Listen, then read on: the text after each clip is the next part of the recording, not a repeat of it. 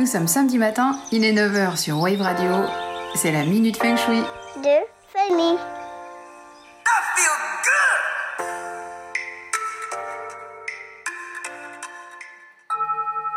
Le garage n'échappe pas aux règles du feng shui, et comme la buanderie, le grenier ou les toilettes, quelques préconisations sont de mise pour qu'il n'affecte pas la bonne énergie de votre maison. Certains d'entre nous ont un garage impeccable, on pourrait y dormir. Mais beaucoup d'entre nous en font la pièce fourre-tout. Après tout, il faut bien un endroit où ranger tout ce qui ne va pas dans notre maison. À la base, et pour la petite histoire, le garage à proprement parler est vraiment le lieu où l'on range sa voiture. Il a été inventé par un immigré italien de Baltimore qui était embêté de laisser sa Ford flambant neuve qu'il venait de s'offrir dormir dehors. Ne disposant pas de grange ou autre, il eut alors l'idée de construire un abri muni de portes battantes où sa Ford serait protégée. Bientôt, tous ses voisins et beaucoup de gens voulurent la même chose, en l'occurrence un endroit spécifique pour la voiture, un garage, du nom de son heureux inventeur Massimo Carraggio. Donc le garage est la maison de la voiture, avec son énergie propre, ses gaz et ses rayonnements qui ne sont pas compatibles avec la maison. Et même s'il n'abrite pas la voiture, qu'il sert d'entrepôt, l'énergie y est stagnante et viciée par tout ce qui s'y trouve, y compris la poussière, les araignées et peut-être les souris. Donc l'emplacement idéal du garage, en feng shui, s'il n'est pas en sous-sol, est d'être détaché de la maison. Là au moins, il ne lui posera pas de problème. Mais évidemment, votre terrain a aussi une circulation d'énergie à laquelle il faut veiller, parce que chaque morceau de ce terrain correspond à un secteur énergétique, comme je vous l'expliquerai plus longuement dans ma prochaine chronique.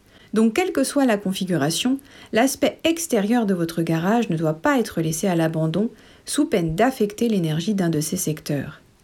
Et de toute façon, laisser la peinture s'écailler ou ne pas réparer la porte cassée ou dégondée, vous vous en doutez, ce n'est pas feng shui. De manière générale, tout ce qui est en mauvais état n'entretient pas votre vitalité.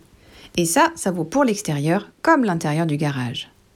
Si maintenant le garage est collé à votre habitat, ce n'est pas la meilleure configuration, mais comme c'est souvent le cas, ce n'est pas grave car en feng shui, il existe toujours des solutions.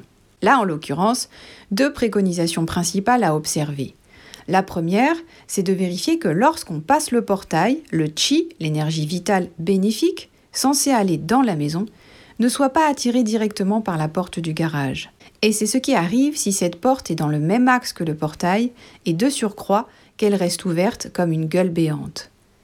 Dans ce cas, attirez le chi plutôt vers la maison, soit en mettant un carillon ou des pots de fleurs rouges, ou placer un élément sur le portail qui cache la porte du garage.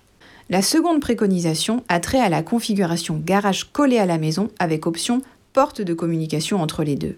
Sachez d'abord qu'en feng shui, cette porte est considérée comme favorable au cambriolage. C'est la porte dite faible. Il est conseillé de ne pas prendre l'habitude d'utiliser cette porte, qui du coup fera office de porte d'entrée. Parce que comme je l'ai déjà expliqué, la porte d'entrée est primordiale en feng shui. C'est la bouche de la maison et en cela, elle a une importance capitale. Imaginez symboliquement l'amalgame. Vous rentrez par le garage, donc vous récupérez l'énergie polluée, de stockage et agressive, même si vous avez des outils, et vous ouvrez la porte ensuite de chez vous, avec cette énergie viciée qui vous accompagne. Donc si vous avez un garage collé à la maison avec une porte de communication entre le garage et la maison, je vous suggère de passer au moins une fois par jour par la porte principale de chez vous. Et pour symboliquement séparer le garage de la maison, coupez cette porte en mettant un grand miroir dessus, face visible côté maison, soit un grand, soit un petit, mais alors à hauteur du visage. De cette façon, chacun son territoire, le garage d'un côté, la maison de l'autre. Maintenant, comment faire si vous dormez au-dessus d'un garage? Sachant que l'énergie ne s'arrête pas au mur, elle va imprégner votre chambre, lieu où vous devez trouver le repos et un bon sommeil. Ce qui sera peut-être difficile si vous êtes dans cette configuration, tout comme il est déconseillé de dormir au-dessus ou au-dessous d'un toilette. En fait, ce n'est pas une énergie nourrissante et plutôt même polluée, surtout si vous garez votre voiture dedans. Mais si c'est le cas, quelques conseils pour amoindrir l'effet garage. Aérez bien votre chambre, très souvent, plus souvent qu'à la normale, et veillez à ce qu'elle soit rangée et assainie. Et de l'autre côté, rangez votre garage afin que le chi y soit de la meilleure qualité possible. Vous pouvez en plus isoler votre chambre en mettant de la moquette. Le garage, c'est une pièce indispensable à laquelle il faut veiller car quoi qu'il arrive, il est sur votre terrain. donc dans votre périmètre direct, qui peut affecter votre maison et par conséquent votre propre bien-être.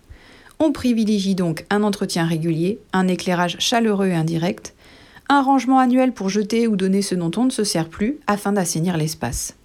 Parce que prendre soin de son environnement revient à prendre soin de soi, tant qu'à faire. Sur ce, salut et bon week-end La mini s'enfuit de famille.